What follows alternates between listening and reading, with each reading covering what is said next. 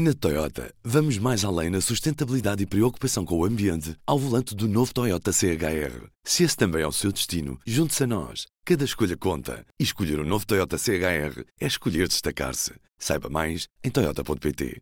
Do Jornal Público, este é o Soundbite. Ruben Martins. E hoje, na ressaca dos debates do dia, viva Helena Pereira. Olá, viva! Temos um som deste debate da noite, TVI, entre Mariana Mortágua e Luís Montenegro. Vamos a um certo. Quando vamos ver o que defende o PSD, contra a ideia do, do cheque cirurgia, a grande ideia da AD para resolver o problema da saúde. Essa ideia é errada por duas razões. Em primeiro lugar, o cheque cirurgia existe há 10 anos. Há 10 anos. E as filas de espera só aumentaram.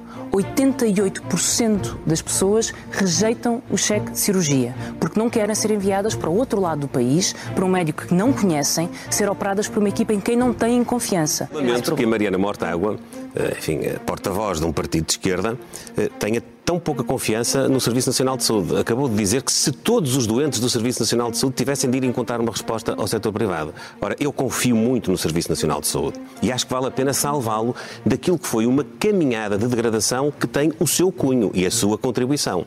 Nós estamos hoje no pior momento do Serviço Nacional de Saúde que foi criado em 1979. O debate era para ser às nove, começou um bocadinho mais cedo, coisas da programação da TVI, enfim, queria que os espectadores vissem o Big Brother mais cedo, mas pronto, o que eu te vou perguntar, Helena, está muito longe disso. A questão é, quem é que saiu melhor, Helena? Eu parece-me, antes de responder quem é que saiu melhor, parece-me que este debate foi um caso paradigmático de para que é que os debates servem, que é para nós assistirmos e percebermos o que é com clareza o que é que cada pessoa defende sem insultos e sem interrupções. E quando eu aqui digo insultos e interrupções, estou a referir-me a André Ventura, que tanto ontem como hoje tornou muito difícil o debate, não é? Porque interrompia muitas vezes. E, e eu acho que os dois, hum, eu diria quase um empate, porque os dois tiveram, uh, marcaram vários pontos. Uh, uh, Luís Montenegro foi eficaz a colar Mariana Mortágua sempre à responsabilidade destes últimos oito anos de governação socialista e, e aproveitou várias, na saúde, na habitação, vários temas para o fazer. Um, Mariana Mortágua, por outro lado, um, estava muito à vontade nas questões de, de, de económicas, nas questões de fiscalidade e a, a segurança que ela transmite uh, deu-lhe muitos pontos.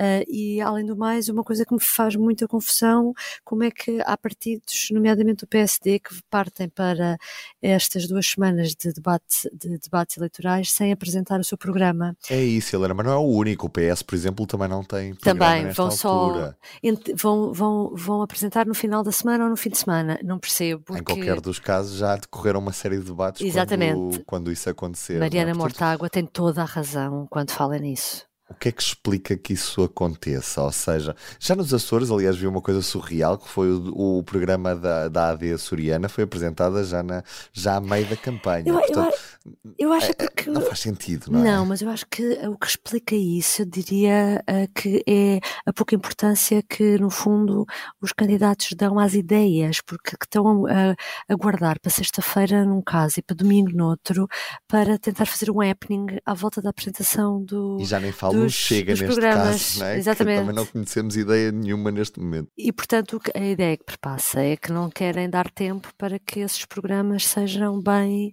esmiuçados, como diria o Ricardo Aruz Pereira, mas é verdade, é essa sensação com que o cidadão comum fica, não é? Porque uh, há, há melhor uh, possibilidade de debater uh, as, as, as, propostas, e nomeadamente se houver alguma coisa polémica ou nova lá, que ninguém esteja à espera do que estes momentos, parece que é um bocadinho fugir não é, à discussão. Oh, Helena, eu pergunto também se este modelo de debate faz sentido, porque estamos a falar de debates muito curtos, que não chegam à meia hora, uh, que são muito superficiais, tocam em muito poucos temas, por vezes estão muito colados à atualidade do dia e, e pergunto se faz sentido continuarmos com o modelo de debates como está e se tiramos alguma coisa destes dias, ou se vamos conseguir tirar alguma coisa dos que estão para a frente. Olha, tendo em conta este modelo de debates foi inaugurado em 2022 e tendo em conta que as, uh, as audiências uh, uh, subiram imenso uh, com estes novos modelos de debate, isso por um lado é um bom sinal. É bom sinal, é sinal que as pessoas uh, gostam de ver e se gostam de ver é porque consideram que de, algum forma, de alguma forma estão a ser esclarecidas. No meu ponto de vista, eu pessoalmente gosto muito deste, deste modelo porque é um modelo muito curto, que dá para três três temas, não é? Na prática são três temas a correr. Uh, e, e, e o que é que nós temos? Nestes casos, por, exemplo, este caso da Mariana Mortágua e do, e do Luís Montenegro, quando são partidos que não disputam o mesmo eleitorado, às vezes nós ficamos com a sensação de que são cada um está a falar para uma, para uma área que não se toca e, portanto, é menos, é menos, às vezes até arrisca ser menos combativo. Mas nesse caso é útil por causa disso, porque é, é interessante uh, ver em confronto essas, essas duas, duas visões. Às vezes, quando são partidos que disputam mais próximos, aí às vezes joga-se mais na, nessa confiança da, do candidato, no que transmite, na assertividade, não é? E, portanto, eu acho que ao mesmo tempo isto permite.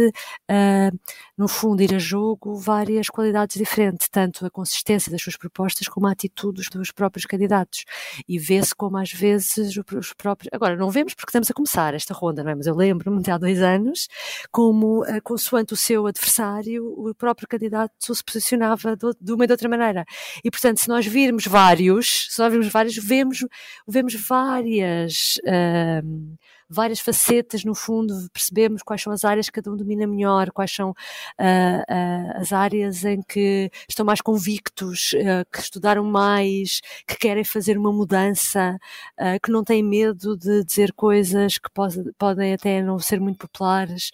Um, isto agora está-me a lembrar da, da Inês Sousa Real, porque contei aquela questão da, dos impostos sobre os combustíveis. O André Ventura achava que aquilo ia embaraçar uh, líder do, do PAN, e isto é, uma, é, isto é uma questão que para os ecologistas é muito claro e não transigem dela, não é? Porque uh, quem polui mais não pode ser beneficiado fiscalmente nunca, não é?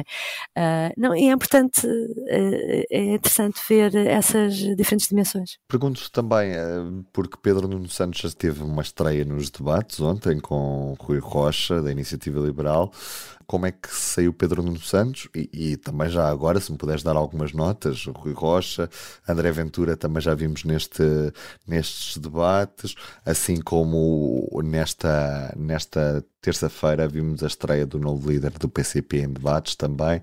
Uh, o que é que fica destes outros encontros? Olha, destacaria Pedro Nuno Santos porque foi logo o primeiro e havia expectativa de como é que ele se iria comportar, porque é também um líder novo do PS e pareceu-me, não sei, por um lado nervoso ou, uh, ou nervoso ou preguiçoso porque às vezes, uh, e aqui estou a ser, a ser um pouco mazinha, mas porque Pedro Nuno Santos, uh, a determinada altura, parecia que, como a iniciativa liberal era uma coisa tão distante do seu programa, que nem se precisava dar muito ao trabalho para discutir essas ideias, e, e essa atitude foi assim um pouco, um pouco feia. Uh, vamos ver como é que Pedro Nuno Santos se comporta nos próximos. Ele não pode estar a guardar só para Luís Montenegro, isso não faz sentido nenhum, e acho que que até sai penalizado Uh, se as pessoas tiverem essa percepção, não é? Porque lá está, isto é uh, esta oportunidade de, de, destes debates cruzados uh, é, é uma oportunidade rara, não é? Eu lembro-me de há dois anos, um dos debates que eu gostei mais de ver foi entre, entre o LIVRE e a Iniciativa Liberal. Por exemplo, dois partidos que na altura a Iniciativa Liberal era mais pequeno do que é hoje, não é? e, portanto, dois pequenos partidos, eu acho que foi dos debates mais clarificadores para quem uh, acompanhava e para quem não conhecia bem também uh, o pensamento daqueles dois partidos que uh, foi dos debates melhores que, que, existiram. Portanto, para que é que servem estes debates? Eu tenho várias leituras. É para quem está indeciso, para quem um, comunga de algumas ideias, uh, para quem embirra às vezes também com os candidatos, porque isto também serve para perceber como é que eles comportam e depois o voto também faz de, de, dessas várias coisas, não é? Que é sempre subjetivo a quem é que ganha os debates e isso aí já sabemos que há sempre muita discórdia, Olha, mas não é tema para Mas eu até não me importo dar notas, não vinha preparada hoje para isso, mas se quiseres, esta semana poderemos dar notas um dia. Então, fica combinado? Deixar, deixaremos para outro dia, Helena, Exatamente. mas fica combinado, tá Um beijinho e até amanhã. Até amanhã. O Soundbites é um programa de Ana Salopes, Helena Pereira e Ruben Martins. A música original é de Ana Marques Maia. Siga o podcast na sua aplicação preferida para não perder os novos episódios. O público fica no ouvido.